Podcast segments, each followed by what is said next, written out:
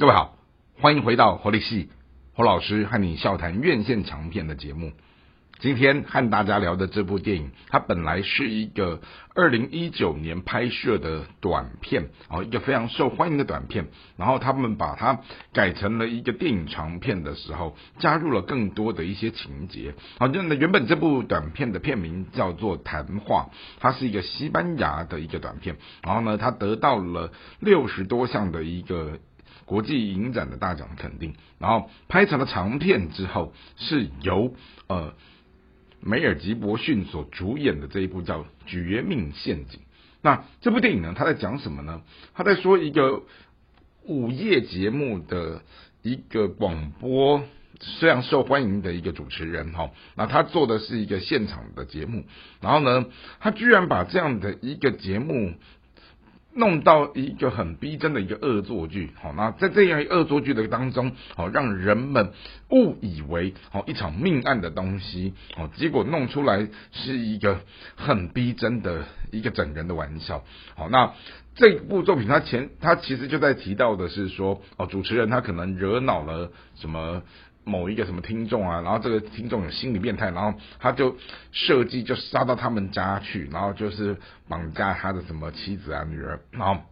影片的过程当中就看到了这个主持人他如何惊慌的，好，然后在这样的一个边录现场节目，然后边怎么样用一个很机智的这样的一个手法，好，然后去想办法让他的妻女脱困，好，然后可是我们在影片里面。整个紧张的这种铺陈，让人们一点都没有察觉到这是一场极为逼真的整人玩笑，而弄到后面的时候，好，最后的一刻，整个剧情的大翻转，才让人家大为的惊奇、惊吓，甚至于惊讶。好，那从媒体的这一种呃。承载讯息的方式，特别是广播、好电视、哈，这作为一种大众的传播，尤其它又是一个即时性的好现场节目的时候，会让我想起我们在传播理论的时候，也有一个类似的案例，就是在一次、二次大战。左右那个时候有一个很白目的节目叫《火星人进攻地球记》。好，那这《火星人进攻地球记》它就是用了一个很逼真的广播剧的手法，然后加上了很多的这些所谓的声音的特效，然后什么枪炮、战争、防空警报、群众的那种逃难的那种效果，然后导致那个时候在。听收听这个节目的这一些广大的听众，他们听到后面就吓坏了，都跑去什么防空洞啊躲起来之类的。好，那以至于这件事情节目做的太逼真，造成的那种恐慌，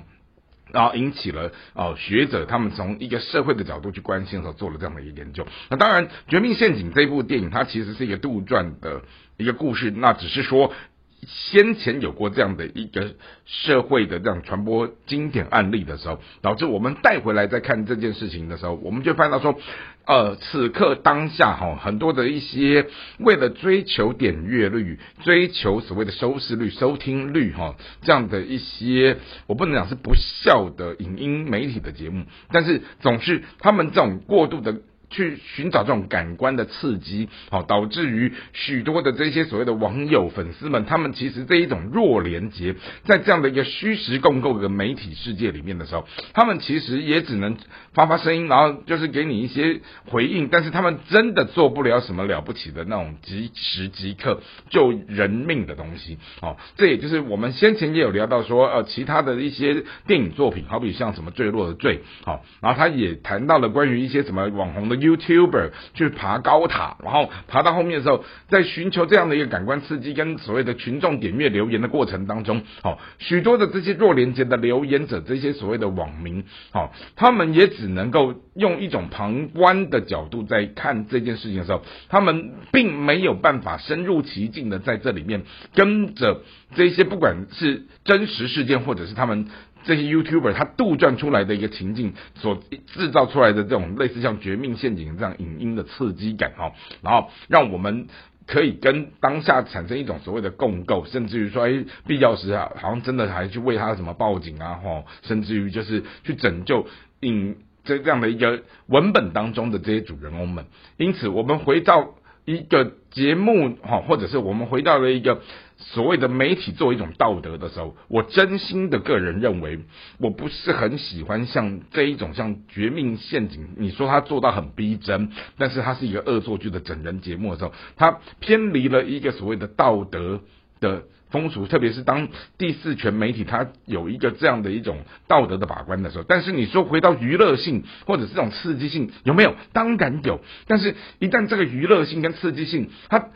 颠覆了所谓第四权应该有的这一些哦，给人民知的权利或者是一些真相的东西的时候，我把它导到另外一个世界去了的时候，我感觉我对于这部作品的印象并不是很好。即或他可能有一些他的票房的成绩，或者是呃演员他有一些很精湛的演出，但是回到我个人的一种媒体教育的世界，或者是媒体试读，在看待这件事情的时候。我比较是不太支持像这样的一个作品，它在真实生活当中的出现，啊，这也是从一个影音的文本当中，它回到了日常生活里面，给我们一些深刻的反省的时候，我们应该如何去重新看待这样的一个问题？这是今天的节目所给我的启示。那也希望透过今天的节目，能够分享给大家，我们也一起来去好好的想想，在一个重度嗜血的。一个媒体年代的时候，我们应该如何在选择